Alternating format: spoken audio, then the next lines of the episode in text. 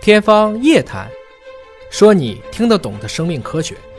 欢迎您关注今天的《天方夜谭》，我是向飞，为您请到的是华大基因的 CEO 尹烨老师。尹老师好，向飞同学好，我们之前一直倡导大家顺产啊，尹烨老师曾经提出过一个观点，就是说，呃，在顺产的过程当中，产道的微生物对宝宝的是一个天然的免疫屏障。那么现在呢，全球迄今为止最大规模的新生儿的微生物组学的研究，提供了一个坚实的证据，就是剖腹产的宝宝是缺少了。关键的微生物，因对为剖腹产你直接拿出来的，对没有经过这种产道的挤压，包括产道的微生物的一个洗礼啊。对这是一项英国的研究就提供了这样的一个数据。呃，我们请叶老师帮我们分析一下。九月十八号，《Nature》其实就已经发了这个文章，做了六百名英国的新生儿。作者其实只做了一个非常简单的事情，就是剖腹产和顺产之间婴儿微生物组的差异。同时呢，他并没有对他的长期的，比如说健康情况，嗯，进行跟踪随访。相关的研究者呢，就是三个研究所的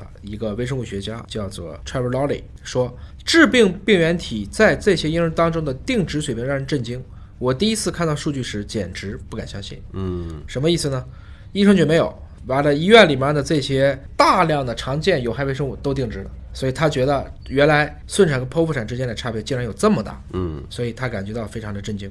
先前的研究表明呢，说剖腹产的婴儿缺乏部分的顺产婴儿从母体阴道当中获得的微生物。那么这个发现呢，就导致有一些父母啊，用这个阴道液体来擦拭剖腹产的婴儿，试图弥补这种缺失的微生物。但是这种被称为叫做阴道接种的做法呢，目前还是有争议，它的安全性、有效性还没有得到证实。而 Lolly 表示，此前研究呢大多存在着明显的局限性，比如说样本较小啊、采样局限呐、换句话说，就是我们还不太清楚婴儿的出生方式是否会影响到他的微生物的群体。而现在这个研究啊，六百名的这种新生儿，这个样本量应该说是足够大了。对我们以前也说过，因为很多的时候也不是不想顺，是他就顺不了，他就得剖。那么在中国很多的不光是擦拭，很多的时候就直接会取一些分泌物就给孩子抹一下啊，因为很多孩子在产道过程中他其实会吞咽的，嗯，包括有的时候他会呛啊。我们说阴道内为什么能保持酸性，其实是因为它的乳酸杆菌，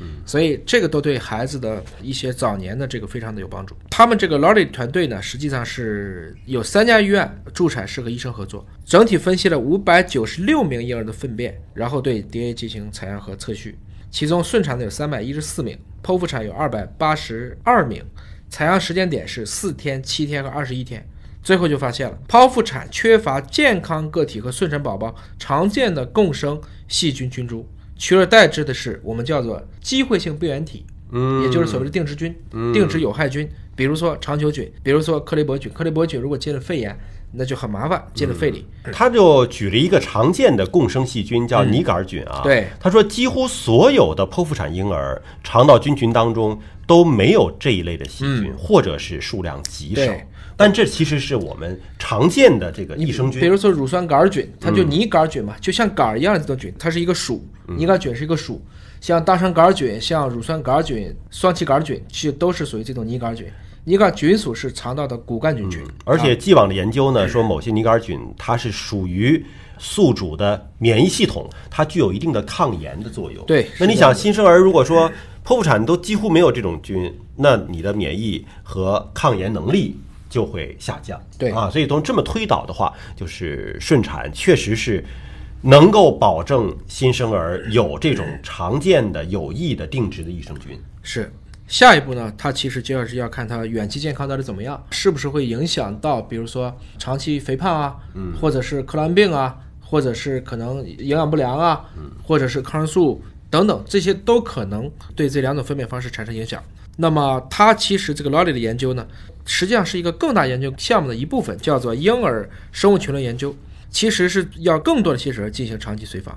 因为流行病学的研究表明啊，剖腹产的婴儿罹患哮喘和肥胖症的风险明显显著增加。嗯，所以他们也想能跟这个出生时的菌群有一个很重要的关联。然后呢，除了分娩方式以外，像佛罗里达大学呢，也有一个新生儿的一个专家说，剖腹产的母亲因为同时会打抗生素，对不对？因为你等于动手术了嘛，那这些抗生素呢，它会透过胎盘，相当于对孩子还没出生，先来了一针原子弹嘛，先把他的多样性摧毁了一下。而与顺产的宝宝相比呢，剖腹产宝宝的住院时间也要更长。换言之，你的机会成本就更高啊，就更有可能被医院的这些所谓的条件致病菌所定制。对还有一点呢，